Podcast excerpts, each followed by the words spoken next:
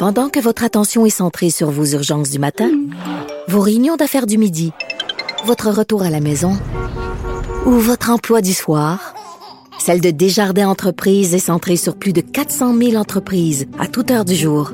Grâce à notre connaissance des secteurs d'activité et à notre accompagnement spécialisé, nous aidons les entrepreneurs à relever chaque défi pour qu'ils puissent rester centrés sur ce qui compte, le développement de leur entreprise. Parce qu'en immobilier, faut être à son affaire. Suivez les conseils de nos experts. Via Capital, les courtiers immobiliers qu'on aime référer. Bonne écoute. Les rencontres de l'air. Lieu de rencontre où les idées se bousculent. Où la libre expression et la confrontation d'opinions secouent les conventions. Des rencontres où la discussion procure des solutions. Des rencontres où la diversité de positions enrichit la compréhension. Les rencontres de l'art. Nous sommes avec euh, Marie et Jean-François.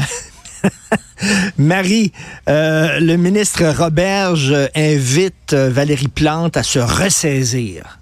Qu'est-ce que tu en penses? Oui, c'est très, euh, c'est très élégant comme sortie du ministre Roberge qui nous habitue à ce genre de, de coup de gueule. Euh, oui, en fait, c'est dans le contexte où, euh, bon, rappelons-nous l'espèce de saga qu'il y a eu autour des euh, des augmentations des frais de scolarité des universités anglophones, qui a été fait de façon unilatérale sur la gueule, je peux pas dire autrement que ça, de la part du gouvernement de la CAQ, donc de Jean-François Roberge, de la ministre responsable des études supérieures aussi, euh, Pascal Derry. Puis bon, ben ils ont été obligés, ça a tellement été fait un peu n'importe comment que, rappelons-nous, ils ont été obligés de rétro-pédaler, entre autres, sur euh, l'université Bishop, en se rendant compte que ben ça avait des conséquences des fois quand tu prends des décisions sans bien les mesurer, sans parler avec les acteurs locaux, sans parler avec les universités, avec ceux qui sont concernés. Et euh, tu sais, dans cette sortie-là, il y avait un côté que, bon, du coup, moi, je, je, fais pas le calcul du, du gouvernement. Tu sais, j'en suis sur la partie, est-ce qu'on doit financer les études de gens qui viennent ici puis qui repartent à l'extérieur, qui offriront pas de services. Ça, moi, j'achète ce discours-là. J'achetais moins la partie euh, sur euh, ça va transformer la métropole et euh, tout d'un coup, ça va régler l'enjeu du déclin de la langue française. Et la, la, Valérie Plante, la mairesse de Montréal, ben, est sortie en disant, écoutez, ça, ça a des conséquences, ça a des conséquences au niveau de la vitalité de Montréal. Puis là, il l'attaque sur le fait qu'elle n'est pas une défendresse, elle n'est pas une alliée dans le dossier du français. Mais tu sais, mon Richard, quand je regarde ça, ces espèces de d'attaques là, à droite, à gauche. Tu sais, c'est une affaire que j'ai appris quand j'étais ministre, c'est que tu as intérêt à t'asseoir avec le monde avant de faire des annonces.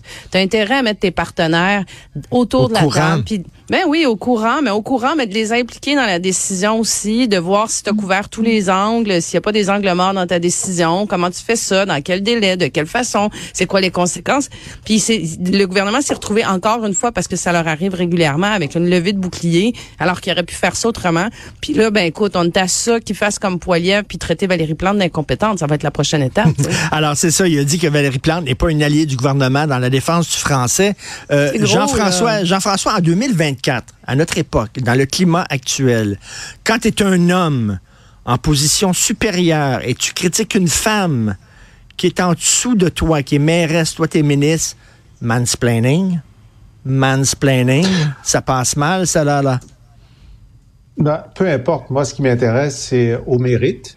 Et euh, faut dire il répond pas à ta question, hein? il, répond, ben, il évite la question.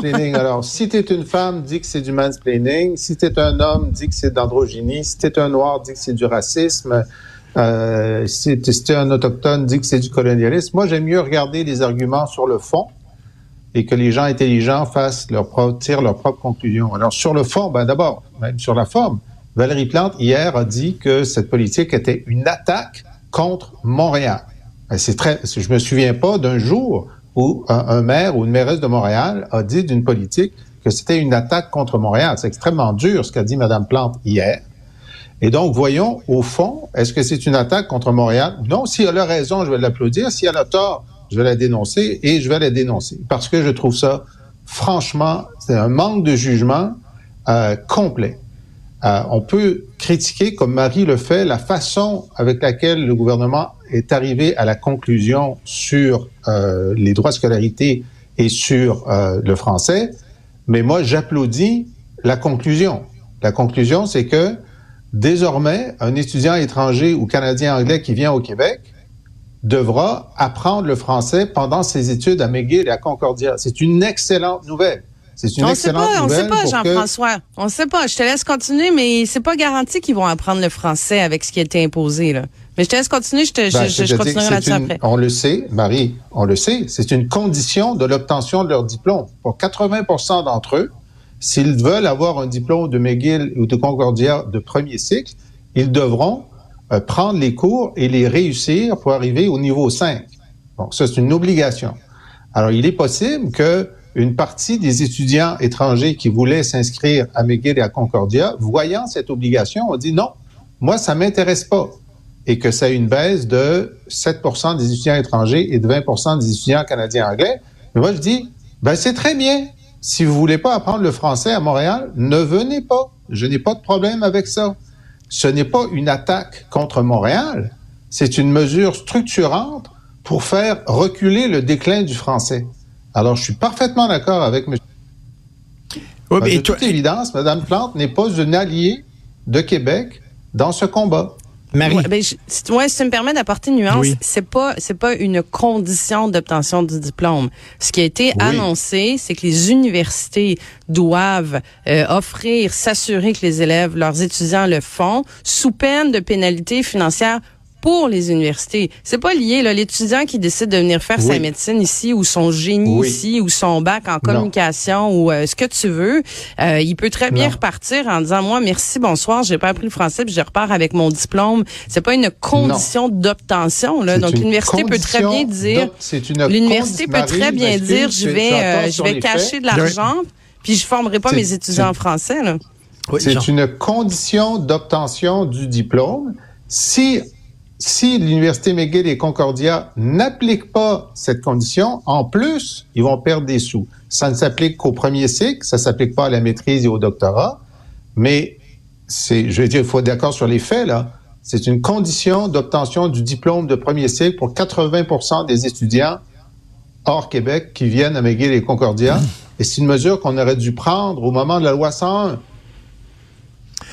Marie, euh, le Denis Coderre était pas non plus un très grand défenseur du français. Hein. Je pense qu'il voyait euh, Montréal presque comme une ville bilingue, comme Valérie Plante. Ça fait longtemps qu'on n'a pas eu une mère ou une mairesse de, Montréal qui défendait le français, qui, qui recule dans les faits. Qu'est-ce que tu en penses?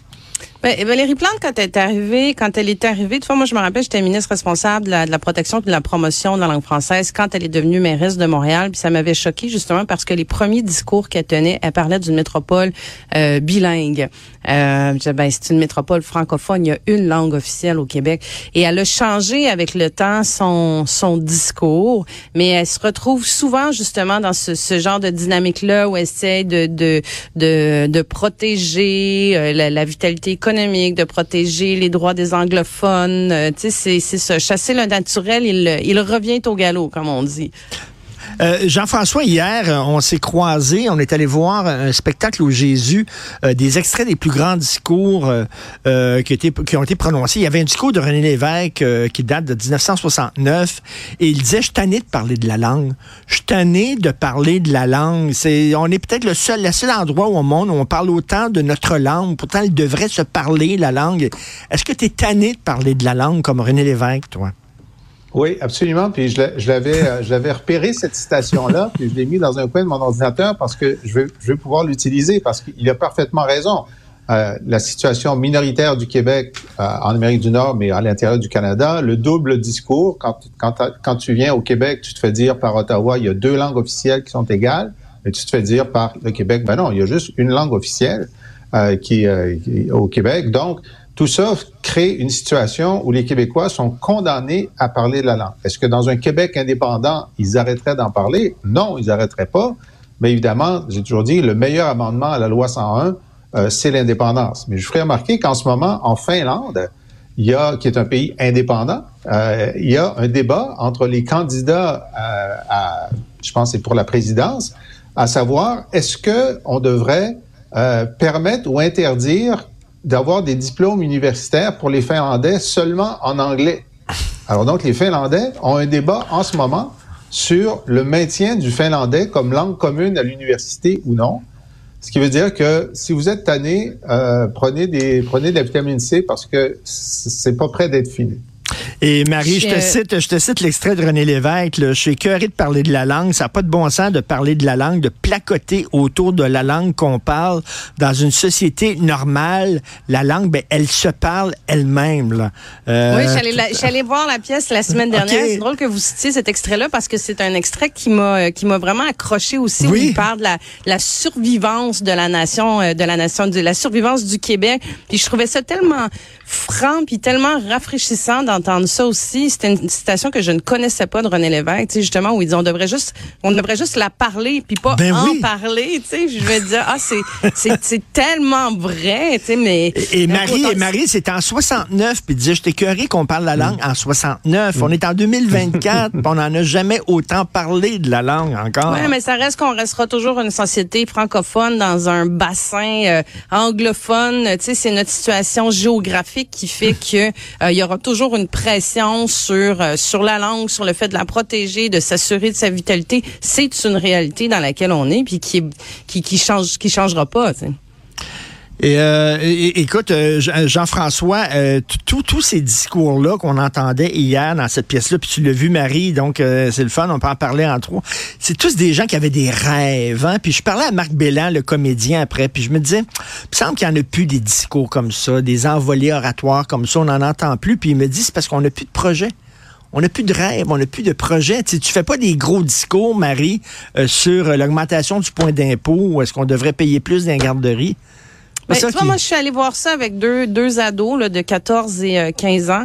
Puis c'était intéressant de voir ce sur quoi ils accrochaient. Ils ont accroché beaucoup sur les discours de Martin Luther King parce que ça les ramène avec ce qui s'est passé avec George Floyd. C'est pour eux, ils sont capables de voir finalement, ben il y a encore, tu sais, quand dans, dans, son discours, le, Martin Luther King dit, je rêve que mes quatre petits enfants justement euh, euh, soient plus dans ce genre de dynamique raciale, que les petites filles, euh, qu'une petite fille noire puisse venir au parc la main d'un d'un petit garçon blanc et tout. Mais tu vois, eux, c'est une réalité euh, qu'ils ont vu beaucoup là avec ce qui s'est passé avec George Floyd, euh, tout ce qui se passe aussi avec la loi verte sur euh, sur l'avortement, tu sais, où on se dit ah ben c'est un problème réglé, puis on en reparlait avec les deux ados après, puis ils nous disaient ben non, ce qui se passe aux États-Unis, ça reste qu'il y a des États qui interdisent l'avortement, donc ça les interpellait beaucoup. Puis oui, je pense qu'il y a des autour de, de ce genre de situation là, il y en a eu des grands discours qui sont encore faits aujourd'hui pour protéger des droits, des libertés, parce qu'on régresse dans certains cas. Est-ce qu'on manque de grand projet collectif, euh, Jean-François? Ben, euh, écoute, en ce moment, le plus grand projet collectif, c'est d'essayer de sauver la planète. Et c'est ça que j'ai trouvé la seule chose. Moi, j'ai beaucoup aimé. Euh, j'ai beaucoup aimé la pièce. J'ai beaucoup aimé le choix des discours. J'ai beaucoup aimé le fait que des, des, femmes faisaient des discours d'hommes et inversement, puis des noirs et des blancs faisaient des discours des noirs et des blancs. Mais, euh, mais j'ai remarqué que pour le discours d'Adolf Hitler, ils avaient, ils avaient pris un homme blanc pour le faire, par exemple. ils n'avaient pas partagé. je trouve ça intéressant aussi qu'on ait des discours de, de, de dictateurs. Moi, j'aurais, j'aurais, mis un discours de Staline ou peut-être un discours euh, d'un autre autocrate.